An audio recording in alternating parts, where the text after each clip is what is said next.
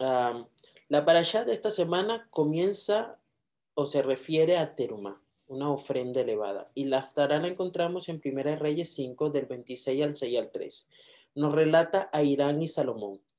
Irán era un rey, como les, les comentaba, es un rey de la ciudad-estado de Tirón y Sidón en la costa mediterránea, muy amigo del rey David, quien envió un cargamento grande de cedro e incluso envió carpinteros para construir el palacio del rey David en su tiempo. Y ahora en este capítulo se está ofreciendo ayudar a Salomón con lo que necesite, ¿no? Y Salomón acepta su oferta y le pide que le ayude a construir el templo en Jerusalén. Y este, vemos allí cómo ah, en los textos que habemos, acabamos de leer en el versículo 29, cómo Dios le había dado sabiduría a Salomón por encima o una sabiduría tan vasta como la arena del mar.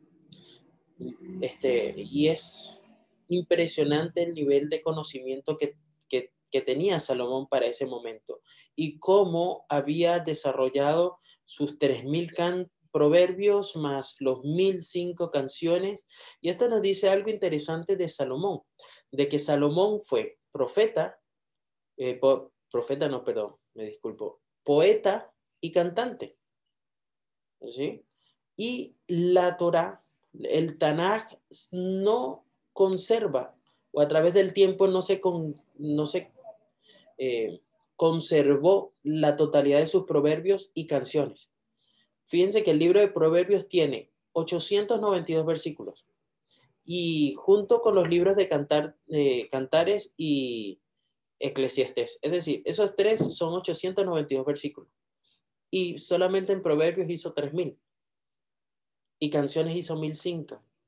Entonces, son 4005 de 892 todo lo que se ha perdido. ¿No? Pero Hashem luego pasa el siguiente capítulo 5, eh, en Primera Reyes 5, y, y, vuelve a resaltar de que le dio a Salomón la sabiduría que le había prometido. Así que hubo paz y tranquilidad entre Irán y Salomón. Y los dos hicieron un pacto. Y aquí el texto que, aparece en el versículo 13 es, es bastante eh, impresionante de leer. Eh, capítulo 5, versículo 13, porque dice que el rey Salomón impuso una leva a toda Israel. Y la leva fue de 30 mil hombres. Y es así, literal, ¿no? Es decir, ah, puso un impuesto sobre todo Israel para trabajo forzado y el impuesto a Israel, porque era a Israel como nación, no era un impuesto para una persona.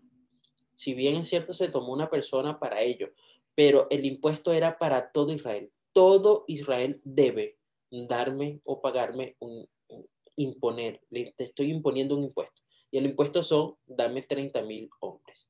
Eh, no solamente esto, sino que Salomón había recaudado, de acuerdo a lo que dice Rashi, el, el, el total del salario para estos trabajadores descritos en este versículo. Es decir, no fue algo que hizo, bueno, ahora van a trabajar forzado y no van a tener paga. 30 mil hombres trabajarían. Fueron reclutados para preparar la construcción del templo, pero todos recibieron su paga. Esto es otra parte este, que me llamó la atención aquí. Como rey pudo haber impuesto, como lo hizo, la necesidad de que todos apoyaran pero también retribuyó el trabajo de cada uno de ellos.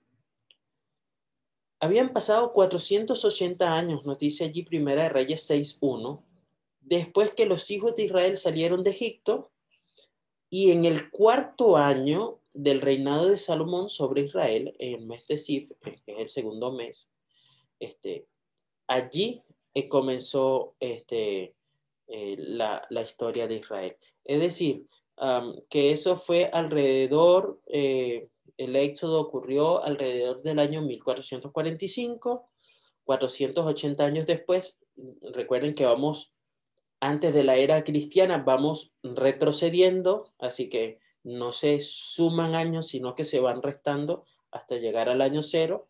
Es decir, que en el 1445 salieron de Egipto y en el 965, antes de la era cristiana, este, fue que comenzó a reinar, o, fue el cuarto año del rey Salomón.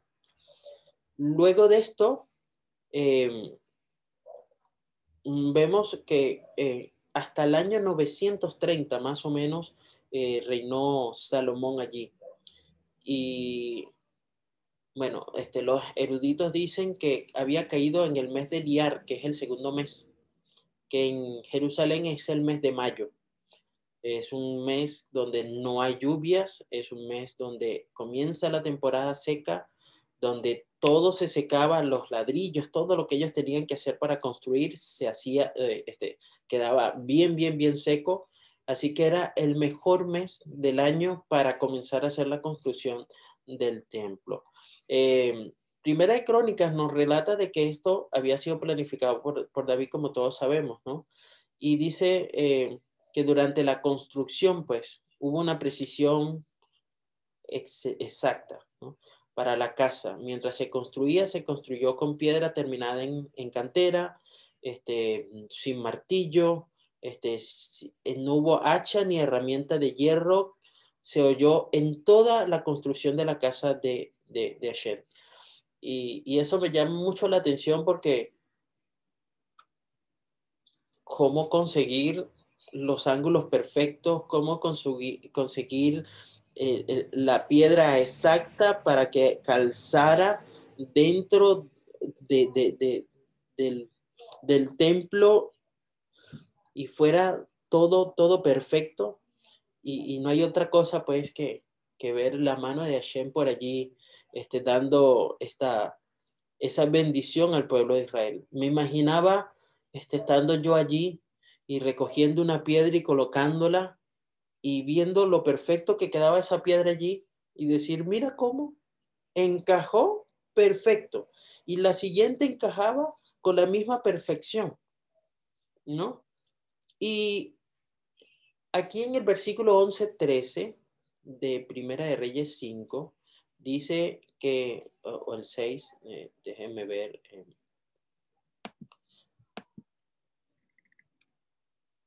El versículo 11 dice, no, el, el siguiente, mm, el 6, 11, a ver.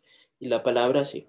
la palabra del Señor vino a Salomón diciendo en cuanto a esta casa que estás edificando, si tú andas en mis estatutos, si tú cumples mis ordenanzas, si tú guardas todos mis mandamientos andando en ellos, yo cumpliré mi palabra contigo, la cual hablé a David tu padre. Habitaré en medio de los hijos de Israel y no abandonaré a mi pueblo Israel. Y esto es todo lo que habla la ¿no? Em, ya, ya hemos estudiado y hemos reconocido algo interesante. El templo de Hashem, ¿dónde está? Hoy, hoy día. Está dentro de cada uno de nosotros, ¿verdad? Y la adoración de Hashem ya no está conectada a un templo en Jerusalén. Y fíjense que leí a propósito la plegaria Ab Rahamim, ¿sí? Que decía, eh, creo que es la 84, eh, por allí, 81. Em, dice que nosotros esperamos que se reconstruya el, el templo en Jerusalén. No sé si vieron este, em, allí eh, esa parte. Déjenme, les busco acá. Harrahamim. Es que se utiliza justo antes de abrir el arca. ¿La ven? Allí es la, la, la plegaria 91. Dice, Padre piadoso, favoreciación con tu bondad. Dice, reconstruye las murallas de Jerusalén pues solo en ti confiamos, oh Rey altísimo y exaltado, soberano del universo. Y, y es interesante este texto porque nosotros cuando hablamos de, de esto, tenemos que recordar de que la Nueva Jerusalén es real. Es, un, es una ciudad con edificios, con casas, con, con, con, con trono, con, con río, con todo. Está todo. Y cuando baje, va a bajar todo aquí. Acá en la, en la nueva, eh, eh, en la Jerusalén actual, no se va a reconstruir nada. No se va a erigir nada. Es sobre ese lugar donde está la Jerusalén, donde se va a a, posar la, la, Jerusalén celestial, que es real, ¿no? Y hoy en día nosotros recibimos el Ruach, ¿verdad? O, todos los creyentes recibimos el Ruach HaKodesh, ¿verdad? Y tenemos la oportunidad de encontrarnos con Hashem todos los días en la privacidad de nuestra habitación. Y, pero también somos seres sociales. Por eso es difícil vivir solo. Este, son solamente pocas personas, pero las pocas personas que viven solas por decisión propia no son felices. Es decir, que sigue estando el concepto de que somos seres sociales, ¿verdad? Eh, y que, es un concepto que aparece desde la creación del mundo, ¿sí? Y, y Hashem le ha pedido a su pueblo que se reúne en lugares especiales llamados santuario, llamado templo, llámese sinagoga, llámese iglesia, llámese casa de oración, llámese congregación o Keilah en hebreo.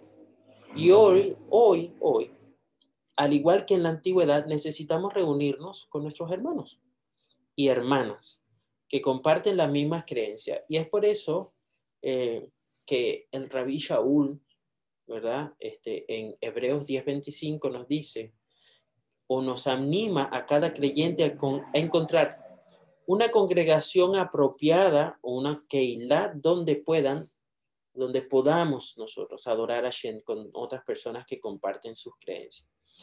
Y, y el texto es corto, realmente este de la, de la, eh, estará. Y, pero yo quiero, yo quiero compartir con ustedes algo un poco más eh,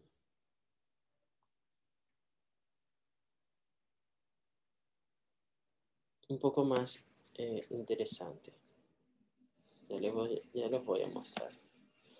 Algo que encontré estudiando esta semana si recuerdan la parasha de esta semana, ¿de qué habla? ¿O de qué hablaba? Bueno, ¿de qué habla? Habla acerca de la construcción del Mishkan. La, la nos habla acerca de la construcción del templo, ¿cierto? Bien.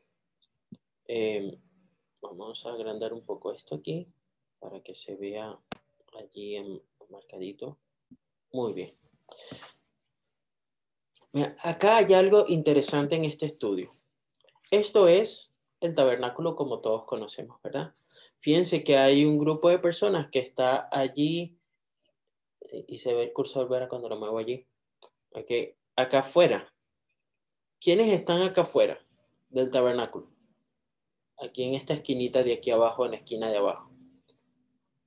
Son personas que vienen trayendo corderos, carneros para sacrificar. Adentro vemos el resto de un grupo de sacerdotes que están, algunos eh, trayendo leña. Fíjense todo, todo, todo lo que había. Este, a veces parecemos tender a pensar de que solamente es un solo sacerdote allí, que hizo el sacrificio, luego fue al abracro, ¿no?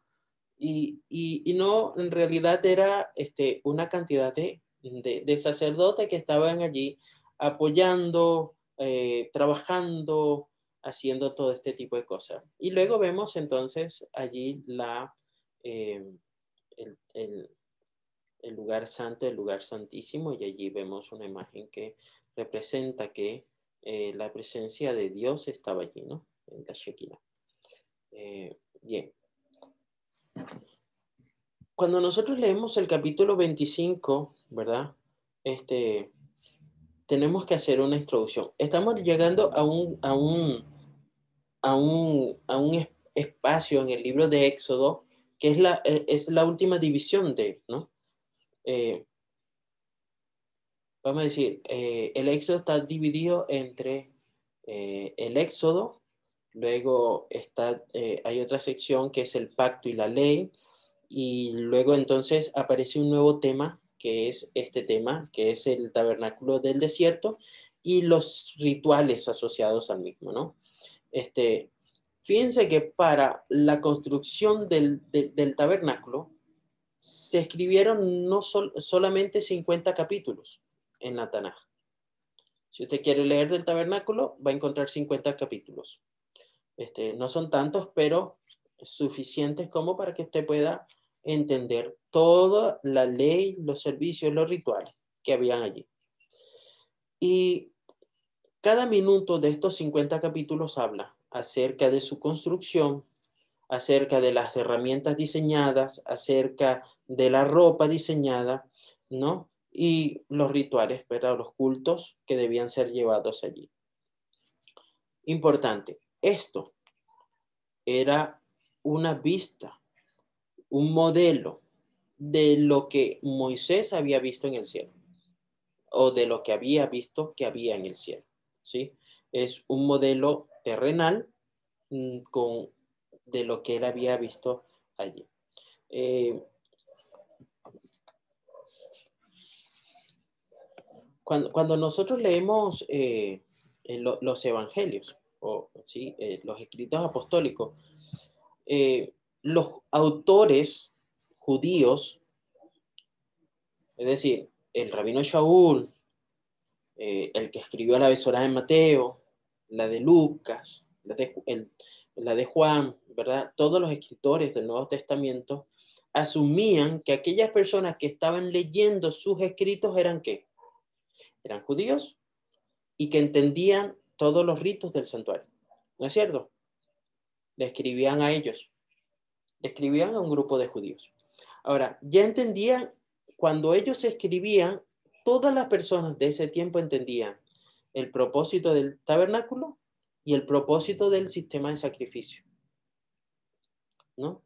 Este, es decir, la población, el público, las personas para las cuales se estaba eh, haciendo esto ya tenían eh, o estaban familiarizados con con todos los puntos esencial, esenciales de la sociedad israelita. ¿sí? Eh, ahora, si uno no vive en la sociedad, entonces debe ser que aprendamos estudiando y entendiendo los registros de esa sociedad y las leyes que el Señor decretó para gobernar. ¿Sí? Y entonces nos basamos en el Antiguo Testamento. Bien, eh, hay, algo aquí interesante y pues no quiero hacer más larga la, la eh, esto acá. Solo quería mostrarles esto. Mira, eh, en el tabernáculo había, voy a poner esto un poquito más pequeño para que se vea allí dentro de la pantalla, y es, el tabernáculo tenía tres zonas de santidad, ¿sí? Tenía el lugar santísimo, como todos conocemos, donde estaba el arca de, del pacto. Luego teníamos el lugar santo, donde estaba el altar de incienso, estaba el, el, el, candelabro o la menorá, estaba la tabla de los panes de la presencia de Dios. Y esto es importante porque la, la, la Torah nos dice que son los panes de la presencia. ¿Sí? Muy bien, recordemos ese nombre. Estaba el patio exterior, Bien, y esta siempre iba hacia el este, es decir, esta, esta, este, este, esto acá siempre iba hacia el este. Tenemos este, sur, oeste y el norte. Norte, sur, este y oeste. Ahora, hay algo interesante aquí. Esto es cómo estaba eh, distribuida las, las eh, tribus de Israel. Mira, en el centro Vamos a ver si logro aquí por estar. Este es el tabernáculo. Recordemos que acá está la puerta.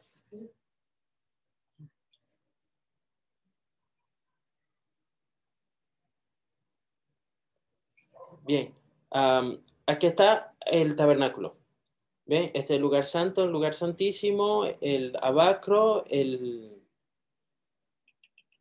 Esto es el, el altar.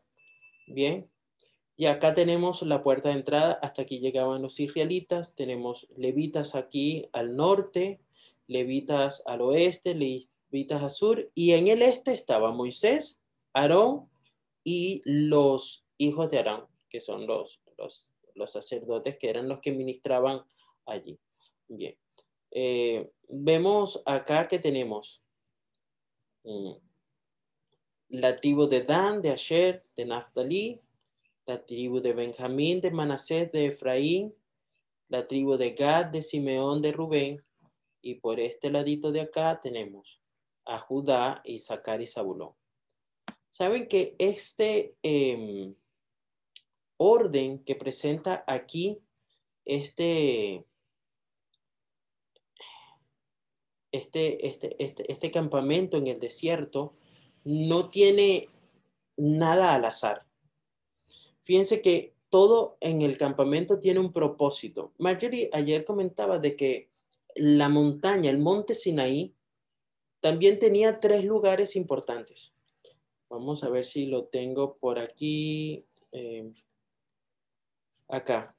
Teníamos eh, como en el santuario un lugar santísimo, que era donde estaba la presencia de Dios, donde solamente Moisés podía pasar de ese punto de la montaña hacia arriba bien, en el monte Sinaí. Tenemos un lugar santo donde solamente aquellos que fueron invitados podían cruzar, ¿sí? Y el resto estaba afuera donde estaba el altar. ¿Recuerdan cuántas personas subieron o pasaron allí al monte? Iban 74 personas. Iban Moisés, Aarón, Josué, Em, los 70 ancianos y por ahora olvidé el, último nombre, eran 74 en total. Y ese número 74 es igual al número de las 74 personas que se cuentan. Eran mucho más. Pero los representantes del pueblo de Israel que, que, que llegaron a Egipto eran 74. Si van allí a ese texto en la Torá, van a ver de que este, habían 74. Ahora volvamos un momento acá a, este, a, este, esta imagen que les coloqué aquí. Y fíjense esto, ¿no? E, e, es interesante. Cada uno de estos tres grupos, de estos cuatro grupos de tres, eh, ¿cómo se llama? De, tribus, ¿verdad? Representaban eh, un, un, grupo eh, que los unía la sangre. ¿No? Mira, donde está Manasés, Benjamín y Efraín eran eh, los representantes por la tribu de José. ¿Sí? Este, fueron Benjamín y José, y Efraín, eh, Benjamín y José tenían la misma madre, Raquel. Por lo tanto, estas tres tribus, Manasés Efraín, que, que eran, cargaban la misma autoridad de su padre, pues todos estos están relacionados allí. Donde está Simeón, Rubén y Gad, fueron hijos de Lea, ¿verdad? Este, Simeón y Rubén. Y Gad tomó su lugar, ¿verdad? Tomó el lugar de la tribu, por la tribu de Leví, que está contada aquí. Así que él aparece aquí. Luego tenemos a Judá, a Isaacar y Zabulón, que eran los hijos menores de Lea por lo tanto fueron organizados aquí. Luego Dan, Asher y Naftali eran los hijos de las sirvientas, los hijos de la sirvienta de Raquel y los hijos de la sirvienta de Lea. Yo sé que sabían eso, pero solamente quería recordarles algo interesante con respecto a esto. Ahora fíjense, ¿no? Este, la tribu de Leví estaba aquí. La tribu de Leví hacía un cerco, un punto intermedio para llegar entre cualquiera de las tribus hacia eh, el santuario, ¿sí? Y ellos eran los intermediarios entre las personas y Dios. Estaban por fuera, cubriendo, protegiendo el santuario, ¿sí? Eh, y entonces, para ellos poder llegar al santuario, tenían que caminar a través del campamento de los levitas, ¿sí? A través del campamento de los sacerdotes para poder llegar a Dios. ¿Qué les parece? Interesante. Recordemos ahora que estamos haciendo una analogía entre que nosotros somos ahora el sacerdote. Y habrá gente o habrá personas que necesiten llegar a Dios. Este, solamente ténganlo por allí en mente. Bien, nosotros no podemos ir directamente al Padre, ¿no es cierto? Así que nosotros vamos al Mashiach, quien va al Padre Hashem por nosotros.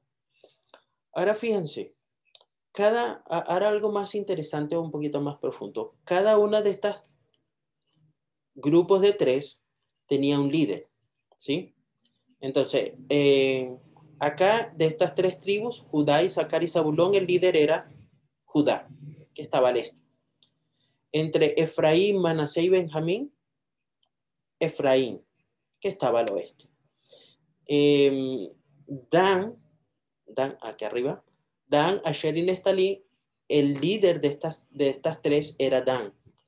Y entre Gad, Simeón y Rubén, en el sur, Rubén. ¿sí?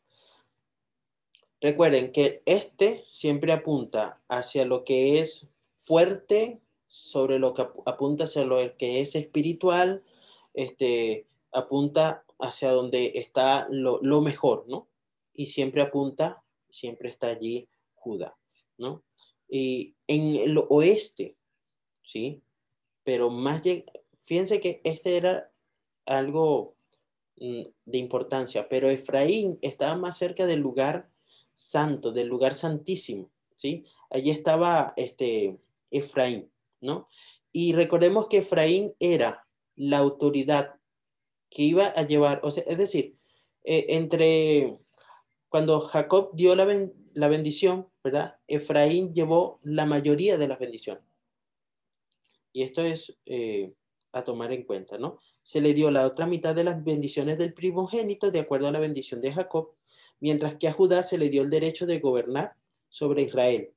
Y a Efraín se le fue dado las riquezas de la tribu y las bendiciones de fecundidad, llamado este, una, eh, como que se le dio una doble porción allí. Bien. Mira, eh, este hecho acá de estos cuatro este, tribus dominantes o líderes eh, tenían un, un, un, símbolo. No sé si han visto que las familias este, españolas tienen un escudo, ¿no? Entonces tú, tú buscas una familia y entonces encuentras que la familia X tiene un escudo de armas, ¿no? Y eso representaba su, su genealogía. Bueno, te, te cuento que Judá, Dan, Efraín y Rubén, bueno, las doce tribus tenían, pero ellos cuatro también tenían su símbolo. ¿Recuerdan cuál es la de Judá? El león de Judá, ¿sí? ¿verdad? Y la de Efraín era un ternero macho o un toro. La de Dan era, eh, en ocasiones era una serpiente que volaba o, una serpiente sola. Este, pero eh, pues cuando dicen, bueno, que era una serpiente que volaba, es un águila. ¿sí? Y la de Rubén era un hombre. ¿Ya? Ahora nos detenemos aquí y vamos a Ezequiel. 1.10. Rápidamente porque el tiempo se nos va. Ezequiel 1.10 habla acerca de un profeta que vivía cerca de 700 años después del tiempo de Moisés. 700 años después apareció Ezequiel. Y el versículo, eh, el capítulo 1, verso 10. Eh, perdón. Que estoy tratando de abrir algo acá. Eh, ¿Lo tienes ahí? Este. Mm. Lee duro. Y la figura de sus rostros era rostro de hombre y rostro de león a la parte derecha en los, cuar- de- en los cuatro, y a la izquierda rostro de buey de los cuatro. Asimismo, había en los cuatro rostros de águila. Eh, ¿Se notó? Allí. Eso está hablando de los seres vivientes, del ser, de, de, de las cuatro criaturas vivientes. Estas cuatro criaturas tenían cuatro alas, cuatro caras, y Ezequiel dice que tenía estas características. ¿no? Y el texto dice, y donde quiera, creo que es el que sigue, dice, y donde quiera que el Espíritu de Dios iba, ellos iban. Mira, mm, es lo mismo que Hashem quería hacer desde el principio. Quiero estar entre ustedes. Donde yo voy, ustedes van. Mira, donde quiera que el Espíritu de Dios iba, ellos iban, no al revés. Y esto me llama mucho la atención. No es que donde yo voy, Hashem va conmigo. Donde va Hashem, yo voy. Bueno, eso es muy, muy este, extraño, ¿no? Ahora, cada una de estas cuatro criaturas tenían este, al león, al águila, al toro y al eh, hombre, ¿no? Y son, bueno, ¿es una coincidencia? Tal vez, ¿no? Eh, mm, pero sabemos que, eh, bueno, y si, y si ven allí, en, en, el, en ese mismo ser viviente, van a ver que eh, la cabeza que estaba a la derecha, que representa el este, este, era la dominante y santa, este, el león estaba al lado de la derecho de la criatura viviente, Judá, estaba acampando en el lado derecho, al lado este del tabernáculo, y si ubican van a ver que esta criatura viviente, estos cuatro seres están en la misma ubicación en que va este, esto, esto, estos símbolos que representan la, las tribus. Ahora, saltemos a Apocalipsis 4, 5 al 8. Recuerden que la visión que vio Ezequiel, ¿de dónde era? ¿Era vi una visión de algo terrenal? No, era una visión de algo celestial. Y acá vemos en Apocalipsis 4, 5 al 8, otra, otra visión celestial dada a Juan. ¿Sí? Es decir, ambas eran del cielo. En, lees allí, por favor. 5 al 8. 5 al 8. Del trono salían relámpagos, truenos y voces. Ante el trono ardían siete lámparas de fuego, que son los siete espíritus de Dios. Ante el trono habían como un mar de vidrio semejante al cristal. Alrededor del trono había cuatro seres vivientes llenos de ojos por delante y por detrás. El primer ser viviente era semejante a un león, el segundo semejante a un becerro, el tercero tenía rostro como de hombre y el cuarto semejante a un águila en vuelo. Cada uno de los cuatro seres vivientes tenían seis alas, alrededor y por dentro estaban llenos de ojos, y día y noche decían sin cesar, Santo, Santo, Santo es el Señor Dios Todopoderoso, que era, que es y que ha de venir. Entonces, imaginen esta eh, visión. Había seres vivientes que protegían el trono celestial de Hashem e iban con él donde quiera que él fuera. Tenían cuatro caras, un león, un toro, un águila y un hombre. Y fíjense que cuando se movía el pueblo de Israel, cuando se levantaba, ¿sí? Y recuerdan ahí eh, eh, el, en nuestro Sidur cuando cantamos Beihu venció a Aarón, Bayome Moshe, ¿no? Vayejí venció a Aarón, Bayome Moshe. Cada vez, ¿verdad? Que se levantaba, ¿verdad? Moisés decía, levántate Adonai, ¿no? Eh, y el tabernáculo en el desierto era para que se siguiera el patrón eternal del lugar del trono celestial. ¿Sí? ¿Estamos claros? Esto es una representación de lo que había en el cielo.